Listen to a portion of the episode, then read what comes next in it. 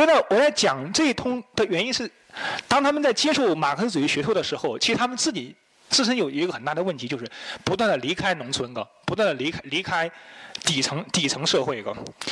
但是呢，就是后来后来什么，这个他们又不断的有意识到这个问题。既然你是一场工农革命，那你是不是应该面向下层啊？是吧？所以说，比如说，当然这是后来的，不是前面的了。比如说毛泽东在一九二二十年代写的什么湖南农民运动考察报告，比如他后来在江西一系列的调查，比如他们有些人，比如刘刘少奇，他们去江西发动工人是吧？给他们讲道理，工人本来还不明白道理是吧？他就觉得，呃，资本家呃在在在井上，我我我在井下。资本家每天干两个小时，我干十四个小时，我领每个月领七块钱，好像都正常的一个道理，是吧？嗯，命如此啊。但是这些人是吧，跟他讲道理是吧？跟他讲什么？从前是牛马，现在是要做人。那什么阶级的观念呢？然后等级的观念呢？还有什么这个工工农是一个什么群体的观念？慢慢慢慢的什么，在向他们这个渗透了。当然，这个渗透的过程其实也是蛮蛮艰难的。比如到今天为止，有些人他有些做做那个田野考察，比如他们做太平天国呀，或者是这个会党研究，他也到地方考察。比如说有有人会到什么广东台山呢，去去考去考察这个洪门，是吧？比如说有一个人他学者，他曾经到台山那边去了，正好赶到别人家这个在过喜事哈，然后呢就去跟别人握手。突然有一个白胡子老爷爷跟他握手，就说：“哎，他发现这个老爷爷握手的方式跟别人不一样，是因为他发现他是用他的这个大拇指这个顶住他的他的什么这个掌心啊。”呃，于是这个人就学者就灵机一动，也用他的大拇指顶住老人的这个掌心啊。老人说：“哦，同道中人，从哪来？”呃，这个人说：“这个学者说，从该来处来，到哪去？”他说到该去处去个。哦，同道中人，请上楼。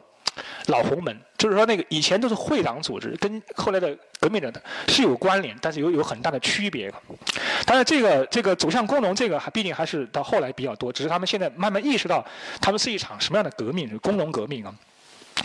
那么，不过到这个时候呢，其实这个他的什么中国共产党创建已经已经什么这个差临门一脚了，那就就什么国际援助的到来，改变了这个现状，那个共产国际。呃，我们刚才讲这个。俄国变成社社会主义国家之后，他一直都比较担心他的这个两两线作战的，所以呢，就是于是呢，什么，很快共产国际就创办了，也认为第三国际。马克思在世的时候叫第一国际，恩格斯在世是第二国际，到列宁的时候变成叫第三国际。因为呃，共产党他本身就认为自己搞了一场叫世界性革命，那么再加上俄国又想发展东方东方革命啊，所以很快就组建了第三国际。那么在第三国际组建之后呢？下面就有一个叫民族和殖民地委员会，就是帮助那些殖民地什么？这个闹革命啊，其中重点就是在东亚、远东。那么随后很快，呃，一第二年，一九二零年四四月份，那个当时什么，俄国共产党远东局个，就派遣了什么叫维金斯基，就是格里格格里纳乌莫维奇查尔辛格，这个到中国来，他到中国去了北京，到了上海也。派人到了广州来，他的任务是什么呢？就是接触中国到底有没有人去信仰马克思主主义、列宁主义啊？然后呢，哎，其实我们今天可能觉得，好像突然有一个老外到中国来调调研，有没有人信仰马克思主义？其实也挺困难的。但是，其实在这个水面之下，当年不少中国人去俄国，也有不少俄国人到中国。其中有一个人叫杨明斋个，他是一个山东人，他多年在俄国从事革命活动，所以他到中回到中国之后，很快就找到哦，原来知道北大是一个革命中心哦，也知道哦，原来有个李大钊和陈独秀哦，所以呢，经他牵线，维金斯基呢很快就见到了李大钊个，经李大钊介绍，他到上海又见了陈独秀个，所以经过这一个判断，维金斯基觉得什么？中国不仅信仰了马列主义，觉得。呃，建党的时机似乎已经到了。随后另另外，我我们刚才看到维金斯基是俄国共产党远东局派来的，随后共产国际就派了什么马林到中国来，这个是我们可能更熟悉的一个人是吧？亨德利库斯、约瑟夫斯、弗朗西乌斯、玛丽斯内弗利特是吧？这是一个荷兰人。按说他应该从俄国直接坐地铁是吧？坐不坐坐火车到达中国东北，然后再到上海的。呃，但是他没有啊，他呢从这个俄国先回来一趟欧洲，到到到到什么荷兰去，到什么这个奥地利个，他走了一圈个，然后再到香港，再从香港到上海，他兜了一大圈个。那么当然，正是因为他兜了一大圈，所以后来的问题就比较严重，因为很快就被别人盯上去了。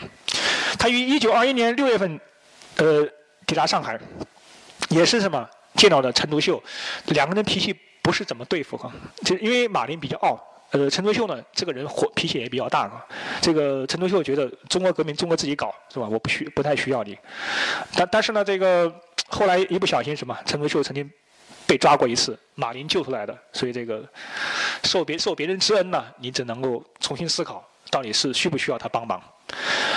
那么，当然，同一时间，呃，共产国际呢还派了什么叫尼克尔斯基的到中国来。他们呢，其实这三个人任务都是一个任务，就是中国人有没有信仰马列主义的，中国有没有可能搞一个政党组织，如何去发展青年，怎么把青年送去这个俄国去受训，这个学习一个。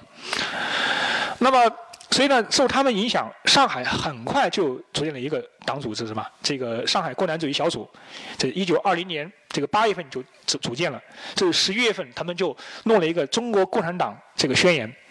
还有这个十一月七号，呃，我们看时间很重要。十一月七号不就是十月革命的纪念日吗？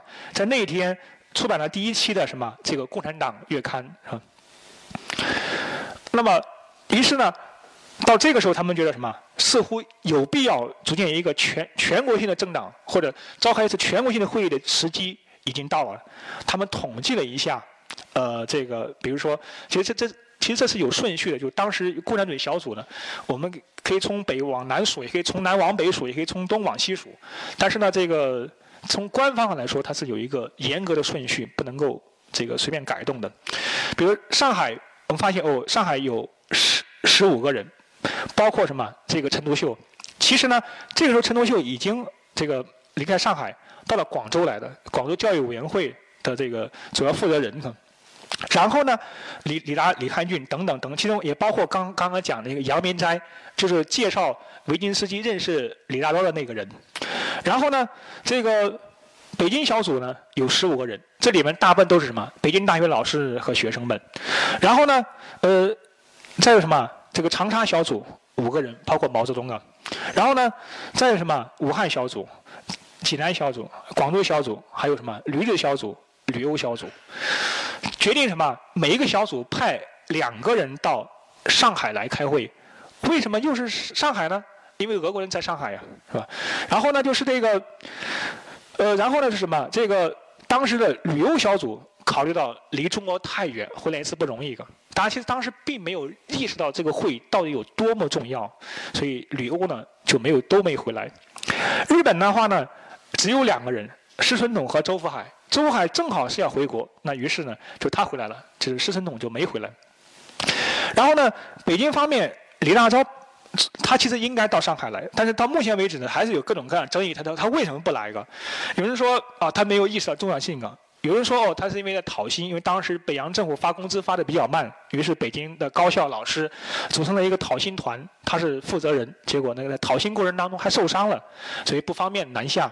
有人说，因为七月份嘛开会，开六七月份开会正好是这个放暑假期间，他比较学期末呃他事情比较多来不了，所以总之有有不少理由他不来。于是呢什么，他的两个学生，这个张国焘和刘仁静就来了。然后呢，这个济济南方面三个人，诶，邓邓恩铭和王尽美来了。然后呢，上海方面，陈独秀本来他应应该代代表上海，对吧？但是他这个时候他在在广州了，于是呢，李达和李李达俊俊呢就代表了。那么这个武汉小组小组董必武和陈潭秋，长沙小组的毛泽东何叔衡，到广州小广州小组呢，这个陈独秀应该去上海，但是陈独秀不愿意去去回回上海。因为他说他这里比较忙，走不开个。然后呢，于是呢派了一个人叫什么？派了一个人嘛，陈公博去这个上海。那么还还少一个人呢？哎，正好这个时候，武汉小组有个人叫包惠僧，他到广州来找这个陈独秀。呃，他他在广州找陈独秀个。陈独秀说：“哎，来来，正好我我我不想去上海，那你你带我去了个。”于是呢，这个包惠僧呢就到了上海，所以这里面就有一个很难的问题：一大代表到底有多少个人？这也是一个长期争议的一个问题。个有人说，呃，有人回忆说，好像记不起有一个叫何书恒个，就是何何大胡子好像没有来。呃，但是有后来有人说不对，他其实是来过的。然后呢，后来说哦，那可能中国代表当时是有十三个人。不过后来呢，毛泽东说，我记得好像十二个人。于是后来就全部改成十二个了，是吧？到后来发现，哎，好像还是十三个。但是呢，你不能说，那那那那已经说了十二个代表了，你你再说十三个代表好像也不合适个。后来一般都会说什么十三个参会者，对对，你不要讲代表是吧？讲参会者。所以它这里面最关键的一个问题就是什么呢？到会生个，他到底是不是代表？有人说他不是代表，他只不过是。呃，替这个当时中共中共什么这个到上上海办公干的，有有人说他是代表，但他不是地方代表，他是陈独秀的个人代表，所以他不能够跟其他人类同啊。但也有人说他可能是广东代表，所以到目前为止，这个还是一个有待商榷的一个问题。所以到去年的一九二零年。呃，第六期的那个中共党史研究上，金同吉老先生还在写一一一篇文章，是关于中共代表的问问题个，还在讨论这一个问题个。那么这是一个代代表产生一个问题个。那么第二，他们从这个从日本从祖国各地哈到达上海，他们去什么地方会在什么地方开呢？呃。肯定是上海，这无疑问。上海的什么地方呢？上海的这个租界地方，就是上海的法租界。这是呃上海地图啊，那个我们我们在看上海老地图。那我们看哦，这个黄浦江东，这个左西右东是吧？东边这个浦东，当时还有大郊区是吧？呃，主要看浦西这一片啊。我们看到哦，上海的城市其实是虽然说从一八四二年就开埠了，呃，贵为中国最大的外贸。金融和工业城市，其实上海还是蛮小的，是吧？曾经的上海老县城只有这么大。那么从一一八四二年之后，大量的外国人到上海，不是不同意上外国人到进县城嘛，是吧？那于是外国人就到什么，呃，城老城的外面去建城。于是呢，就产生了法租界，还有英美租界个。英美就是后来合并为什么？这个公共租界个，然后另外就是法租界，因为大家的信仰也反正也不太同，是吧？这个一方面信仰基督新教，一方面信仰这个天主教，就像我们去沙面一样啊，发现两个堂。然后呢，呃，但是你会发现开会的地方其实在什么地方？在什么？在法租界个。那么为什么会选择在这个法租界？为什么不选择华人地方？其实华人是有地方的，华人有两个地方，一个就是上海老县城，那个时候已经叫南市，还有一个地方就是北边叫闸北，就是我们看《上海滩》经常会讲闸闸北是吧？这两块是中国人住的地方比较多。那为什么不到中国人聚集的南市和闸北去开会呢？呃，考虑到什么安全问题啊？因为这这帮人比较显眼啊。那么，呃，为什么不选择在？英美的这个公共租界区呢，而是选择在法租界呢？因为法租界比较便宜，因为这个从一九一四年法租界才大量的建新房了，那个时候什么房租比较便宜，所以很多这个革命者闹活动、搞活动都是在法租界搞活动。另外一方面，什么俄国人也主要聚集在法租界这一块了，所以呢，就是说，不管是中共一大的会址，还有他们住的地方，博文女校，甚至包括陈独秀的住址，其实都是在法法租界的里面啊。那么他们首先呢，什么陆陆续续抵抵达到法租界，住在什么地方呢？叫博文女校。那么其实呢，这个牵扯到另外一个问题，就是他们开会的到底是在什么地方？其实他们在开会第一次会议，其实是在博文女校，就他们住的地方是在开会。什么时候第一次开会呢？这个也是一个很大的问题，啊。因为我们知道建党是七月一号，只是因为后来到了四十年代的时候，发现已经记不清楚到底是第一天。到底什么时候开会？所以临时起意就是什么？那干脆就七月一号，可能比较这个，反正大家已经找不到准确的时间了啊。所以以前有人说有七月二十二号、二十二十八号、三十号等等，反正有多种的说说法。一直到了一九八零年的时候，有一个老老先生叫邵维正先生呢，就写了一本书，专门考证到底是哪一天开开会的，花了很大的精力，在一九八零年我们才搞清楚个。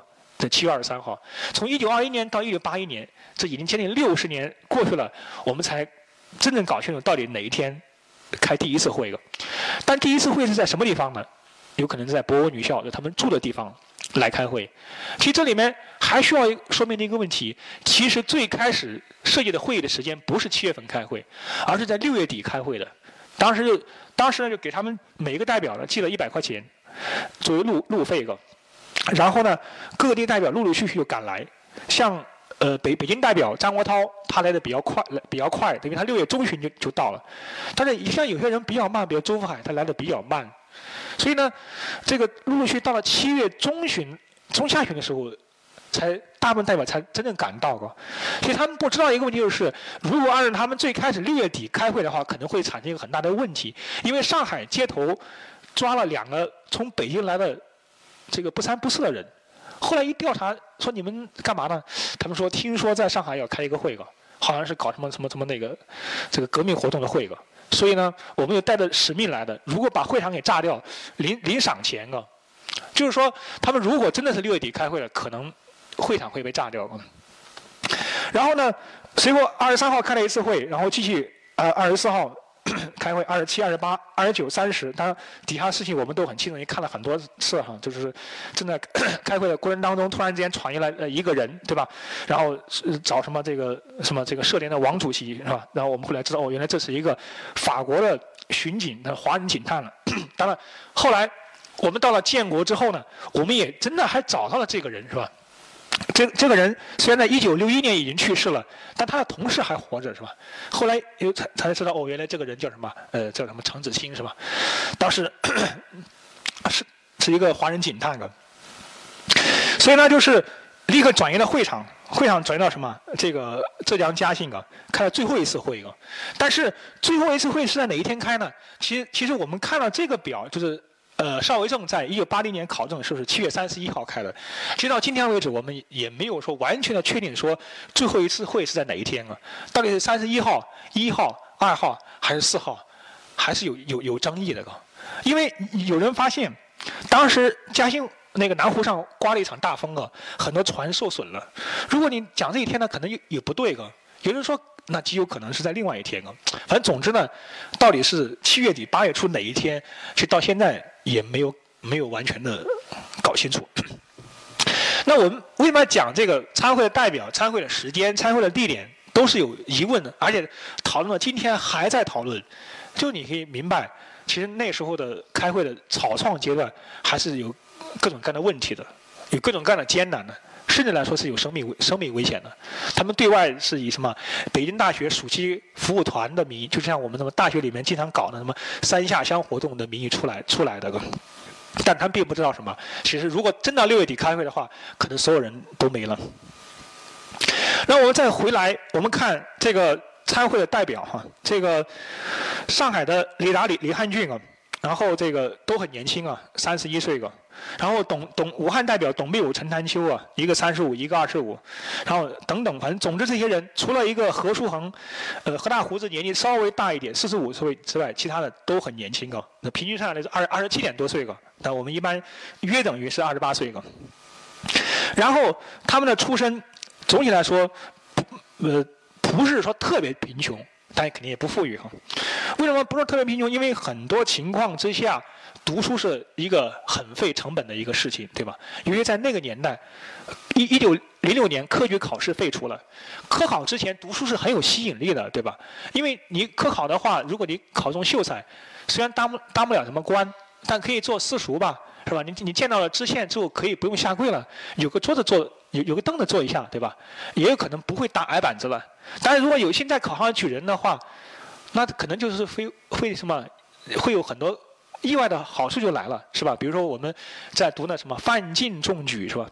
当他在做秀才的时候，呃，他的这个他的什么岳父还在骂他啊。但他作为举人了之后，你发现他的岳父态度发生了很大的转变。大大家都知道这个范进是哪里人呢？范进中举的范进啊，广东番禺人呢，是吧？然后我我我们的中学我们的中学那个教材在选这个范进中举的时候，把他的地方给他抹给隐去了。然后呢，只从只截取了中间这一段。如果你再往下读下一段的话，你就发现很有趣了啊。下一段就讲什么呢？讲就是很多人过来自愿的做奴婢啊，是吧？然后有人给他送田呐，还有一个老举人说：“哎呀，你你你你不要再买房子了，我在城里面有一套房子，反正也不住，就给你了。”于是什么，不到一一个多月什么？房子、票子什么这个，然后家里奴婢什么都都有了。这是一个举人呐。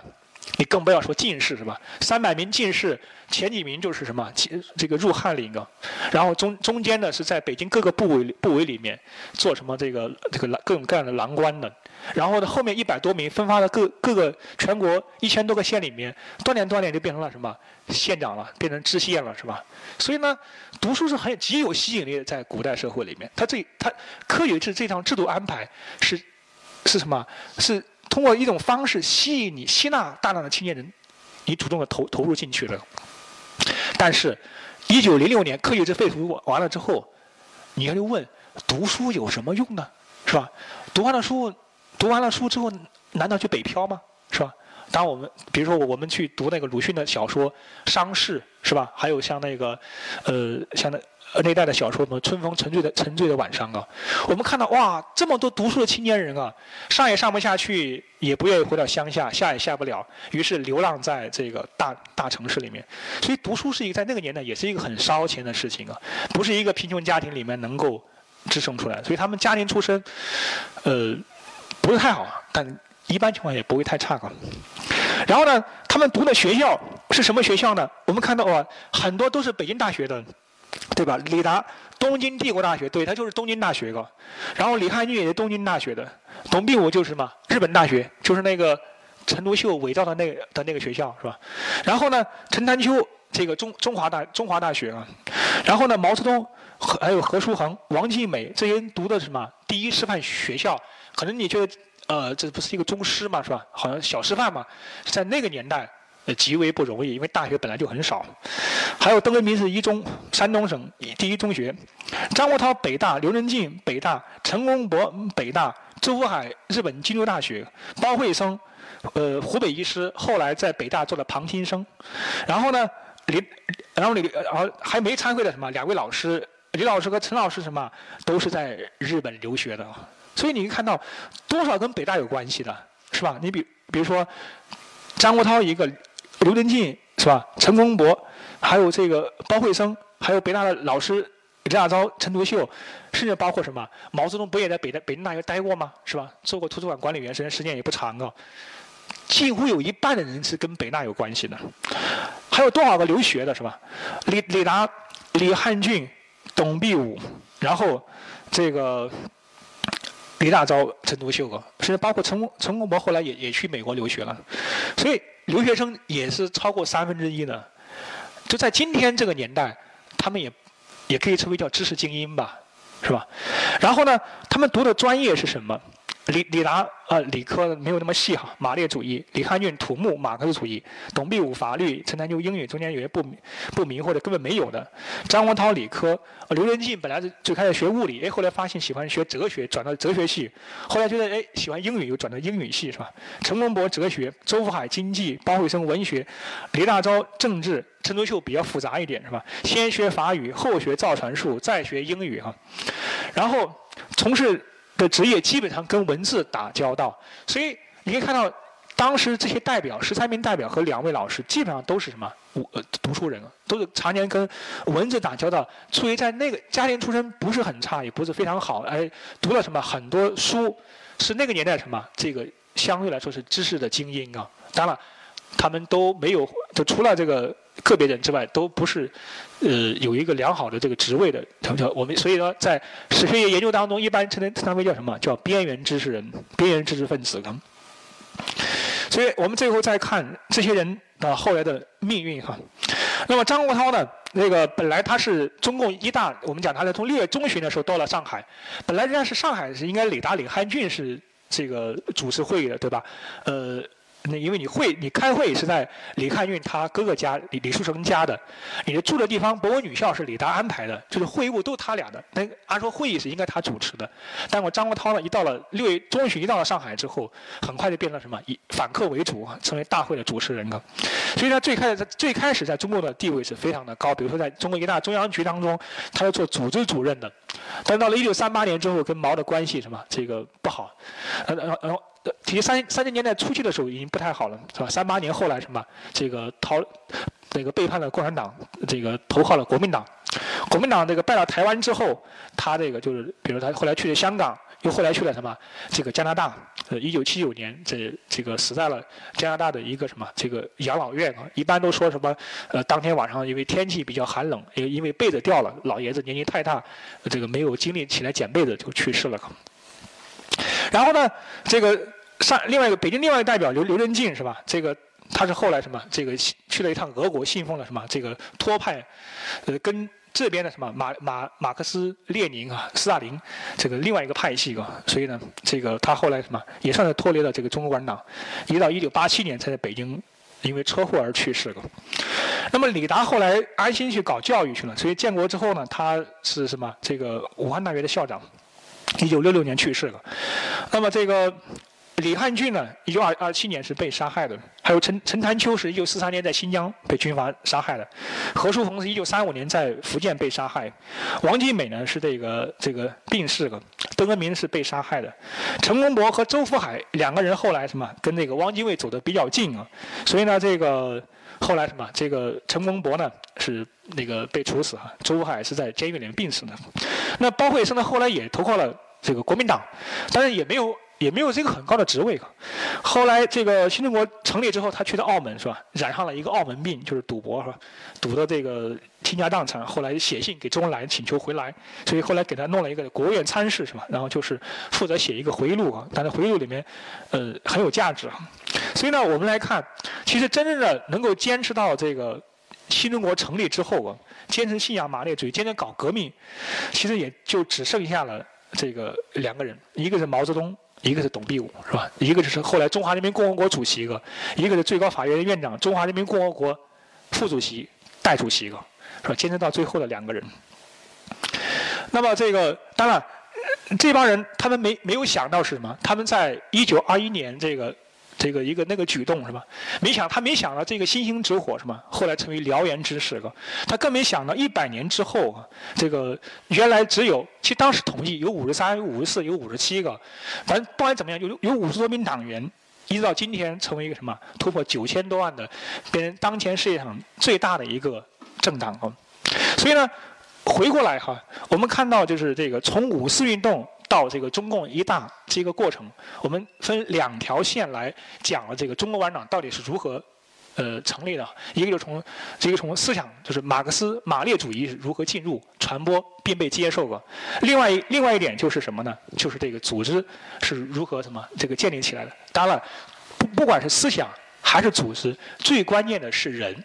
最关键就是呃十九世纪的那个的应该是七零后。八零后、九零后以及下面一代的零零后这一代人是如何接受一个新的思想，并且成为了一个什么中国共产党？